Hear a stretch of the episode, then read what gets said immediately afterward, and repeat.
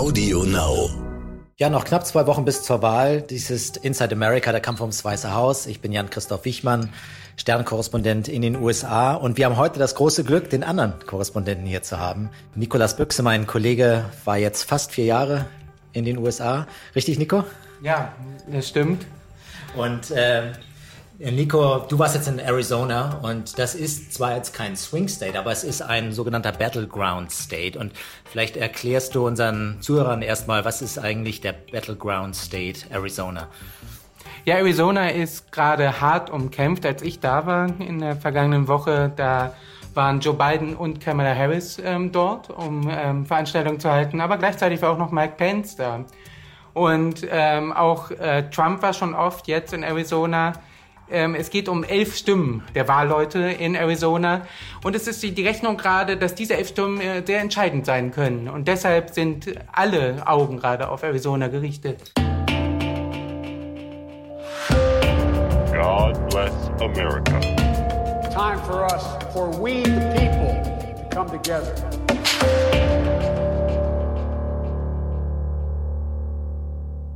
Ja gut, Arizona galt ja immer so als republikanischer Staat, anders als die Swing State, Michigan oder Florida, die immer hin und her wechselten. Ähm, wie oft ähm, haben eigentlich die Demokraten Arizona gewinnen können und, und wie sieht's momentan so aus in den Umfragen? Ja, es hat sich in Arizona sehr, sehr viel getan. Es ist eigentlich ein, ein richtiger Erdrutsch passiert. Äh, seit 1948 ist Arizona nur zweimal an demokratische Präsidentschaftskandidaten gegangen und das letzte Mal war 1996. Das war Bill Clinton, der damals gewonnen hatte. Seitdem hatten die Demokraten eigentlich in Arizona wenig zu holen.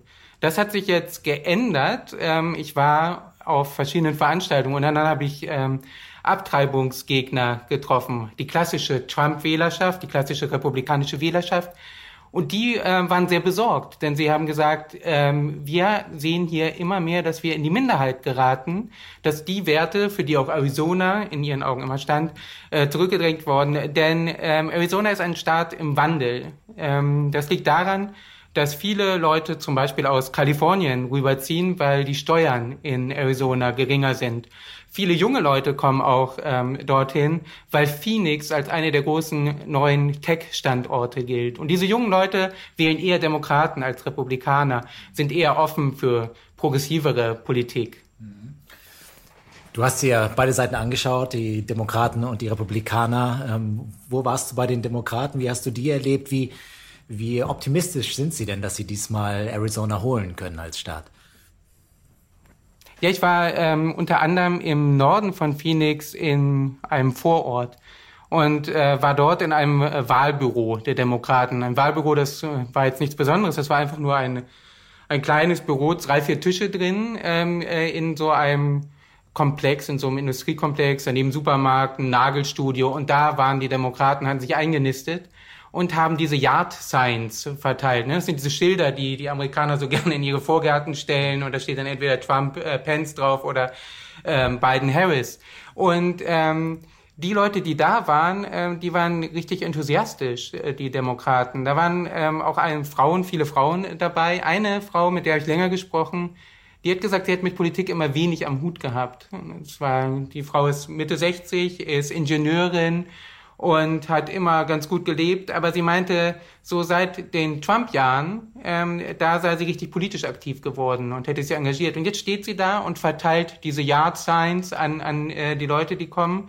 Äh, es kamen sehr viele Frauen, die mit Trump nicht viel anfangen können, die richtig Verabscheuung gezeigt haben darüber, was er aus dem öffentlichen Klima gemacht hat, wie er mit anderen Menschen umgeht, wie er Leute beschimpft. Und dieser Ton, der öffentliche Ton, der hat sie sehr abgeschreckt. Und ähm, deshalb waren sie da und sehr, sehr engagiert. Und sie waren sehr optimistisch, dass Arizona diesmal nach 1996 mal wieder an die Demokraten gehen kann. Und, und hast du so einen Gesamteindruck bekommen können? Es ist ja auch ein großer Staat, klar, den kann man äh, auch nicht ganz erfassen. Phoenix als Großstadt, dann die Vororte, dann das Land. Äh, mein Eindruck aus, aus Michigan und Florida war, dass so die Begeisterung der Trump-Wähler immer noch groß war, dass sie auch an den Sieg geglaubt haben. Es gab viele Yard Signs, viele dieser Schilder. Äh, zum Teil auch selbst gestaltete. Da war mehr Liebe und Begeisterung, wenn man so will, für den Kandidaten. Das habe ich bei den beiden Fans nicht so feststellen können. Die waren sehr anti-Trump, das hat sie motiviert. aber die Begeisterung für Biden war jetzt nicht so ausgeprägt. Kannst du so aus deinen Fahrten, du bist ja auch übers Land gefahren, hast ein bisschen was vom Staat gesehen, hast du einen Eindruck bekommen, äh, wie stark so die Begeisterung ist in, in beiden Lagern? Ja, ich habe das auch so wahrgenommen wie du, dass die Begeisterung bei diesen Hardcore-Trump-Fans, bei den Anhängern natürlich viel, viel höher ist als bei den Demokraten. Wobei ich auch sagen muss, dass ähm, ich schon erstaunt war, ähm, als ich mit den Demokraten unterwegs war. Das hat mich so ein bisschen erinnert, diese Stimmung. Da war so viel Optimismus wie damals 2018, ne, als die Midterms waren. Damals, ähm, als die Demokraten den Kongress gewinnen wollten, oder die Mehrheit im Kongress gewinnen wollten, um endlich Trump ein bisschen Einhalt zu gebieten und so ein bisschen von dieser Stimmung habe ich wieder gespürt. Ne? Das war ja lange weg. Lange war ja so ein bisschen Resignation, dass man doch nicht so viel bremsen konnte, dass Trump immer noch da war, ne? Nach diesen, nachdem die Muller-Ermittlungen gestoppt waren und so weiter. Da war Resignation. Aber ich merkte, da war wieder mehr zu spüren, mehr von diesem Optimismus. Auf der anderen Seite konnte man auch, glaube ich, sehen, wie schnell dieses Trump-Begeisterungssystem, was wir beobachtet haben, zusammenfallen kann. Als ich da war, war Trump äh, noch im Weißen Haus und kurierte sich von, von seiner Covid-Erkrankung aus. Deshalb musste Mike Pence für ihn mal einspringen und in Phoenix so eine Wahlkampfveranstaltung, so eine Kundgebung machen. Und da kamen nur 300 Leute. Ne? Das waren nicht diese 1000 Leute, die oder tausende Leute, die wir immer sehen. Es waren 300. Es waren noch Fanatiker da. Ich habe einen gesehen, der hatte dann einen Anzug an und sein Stoff hatte so ein Mauermuster, ne? so wie wie die Mauer zu Mexiko sollte da symbolisiert werden.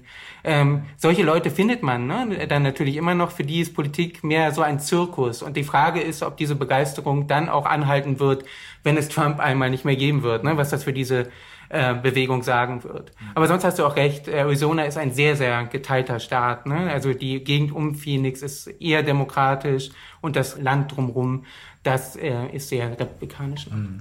Und du hattest jetzt noch eine sehr schöne Begegnung, von der du mir erzählt hast, im Zuge deiner anderen Recherche, denn du warst unterwegs, um dich auch um die, die rechten Medien zu kümmern. Und das Hauptmedium ist ja für Trump äh, Fox News, äh, ein Sender, der man kann es auch sagen, ein Stück weit Propaganda macht für den Präsidenten und äh, eine große Fanschar hat, sehr starke Quoten.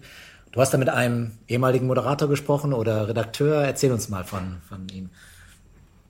Ja, ich, ich habe äh, Tobin Smith getroffen und der war damals dabei, als Fox News so angefangen hat und hat 14 Jahre lang für den Sender gearbeitet, hat auch mehrmals Donald Trump interviewt und ähm, der ist allerdings so ein Abtrünniger jetzt äh, von Fox News äh, geworden und er sagt, ich habe mit daran gearbeitet, eine Bazooka zu erschaffen, die die Demokratie, die amerikanische, ähm, zerstören kann.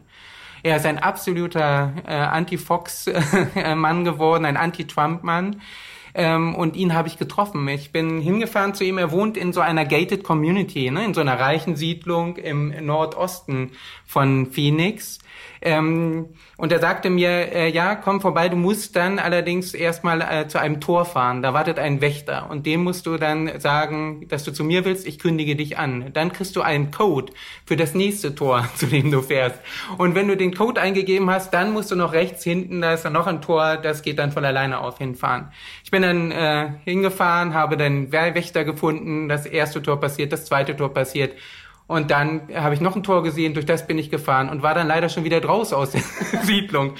Jedenfalls musste ich dann nochmal abgeholt werden von Tobin Smith. Ähm, und Tobin Smith ähm, er erzählte mir dann von dieser Siedlung. Er sagte, hier leben Rentner aus den nördlichen Teilen der USA, aus den, von den Küstengegenden, vor allem aus der Ostküste, die Geld gemacht haben. Wer hier wohnt, der hat ein paar Millionen für diese kleinen Häuschen hier bezahlt ähm, und genießt sein, sein Lebensabend in der Sonne. Ne? In äh, Arizona sind es ja im Sommer immer schön um die 40 Grad, man hat konstante Temperaturen und da genießen die ihren Lebensabend.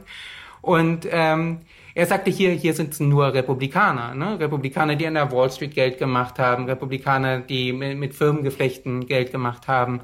Und er ist so ein Abtrünniger, weil er ein Never-Trumper ist, weil er niemals Trump wählen könnte. Und er hat mir erzählt, er war ähm, neulich wieder in, im Golfclub, der natürlich zu dieser Gated Community gehört. Und in diesem Golfclub äh, sind 44 äh, Fernseher. Und auf diesen 44 Fernsehern läuft nur ein Sender und das ist Fox News. Und dann ähm, hat er gesagt, wenn man fragen würde in diesem Golfclub, ob man auch nur auf einem Sender das Programm mal ändern würde, dann würde man sofort rausgeworfen werden. Insofern, so eine ganz demokratische Welle gibt es in Arizona doch noch nicht. Du warst ja eigentlich unser Trump-Mann hier in äh, New York, kann man sagen, oder in den USA. Du warst fast die gesamte Zeit seiner Präsidentschaft hier, hast unzählige Geschichten über Donald Trump geschrieben. Wie sehr wirst du ihn vermissen, falls er äh, jetzt abgewählt wird? Oder äh, wie sehr wirst du die USA vermissen, denn du, du bist auf dem Weg zurück äh, nach Deutschland? Äh, ja, wie, wie, wie blickst du auf diese vier Jahre Trump als Korrespondent des Stern? Ja, das ist äh, schwierig zu sagen. Als ich angefangen habe, als ich hier hingefahren bin, ähm, da war Trump gerade in das Amt eingeführt worden. Und in Deutschland haben alle Freunde gesagt, andere Journalistenkollegen gesagt, Mensch, das ist ja die Chance deines Lebens, das ist die spannendste Zeit, das ist eine historische Zeit, die du erleben wirst. Ähm, das ist ja fantastisch. Und mit diesem Eindruck bin ich auch hingegangen, hier in die USA. Und ich muss dann sagen, dass es doch ähm, mit der Zeit zermürbend dann war, über Trump zu berichten. Das Problem war, nicht, dass es nicht zu berichten gab, sondern dass es zu viel zu berichten gab in, in dem Sinne. Ne? Das Zermürbende ist, dass man keine Entwicklung ähm, gesehen hat. Es waren dann Zyklen des Immergleichen, Zyklen der Eskalation, Zyklen einer neuen ähm, Sau, die durchs Dorf, äh, Dorf getrieben wird. Das heißt, so richtig ähm, Zeit, mal zurückzutreten, zu analysieren, was Hintergründiges äh, zu schreiben, hatte man selten. Ne? Ich glaube, das äh, sagen auch viele Kollegen, amerikanische Kollegen, die in Washington dabei sind, die leiden teilweise unter so einer Art Trump-PTSD, ne? so einer posttraumatischen Belastungsstörung ähm, durch diese Jahre. Das Land allerdings, das äh, vermisse ich jetzt schon. Ja. Prima. Nico, herzlichen Dank. Wir, wir reden vielleicht in den nächsten zwei Wochen nochmal. Es sind ja noch zwei Wochen bis zu, bis zu den Wahlen und wir haben bis dahin noch den einen oder anderen Podcast. Wir sind oft beide unterwegs, insofern schön, dass wir uns mal kurz hier wenigstens sehen und jetzt geht's wahrscheinlich wieder in die in irgendwelche Swing States. Weißt du schon, wo, wo dein Weg jetzt hinführt? Was ist deine nächst, was ist dein nächster Start, die nächste Recherche? Ich hatte jetzt vor, wahrscheinlich nach Pennsylvania mal zu gehen und da nach Trump äh, und beiden Anhängern zu gucken. Vor allem dann mal zu gucken, was äh, die beiden Hänger, Anhänger jetzt gerade planen, was sie sagen. Ähm, weil Pennsylvania der Staat ist, der gerade ein sehr interessanter Staat ist, vor allem für die Demokraten, die weit vorne liegen. Und ob sich das bewahrheitet, das müssen wir dann natürlich nochmal gucken. Super, vielen Dank, Nico.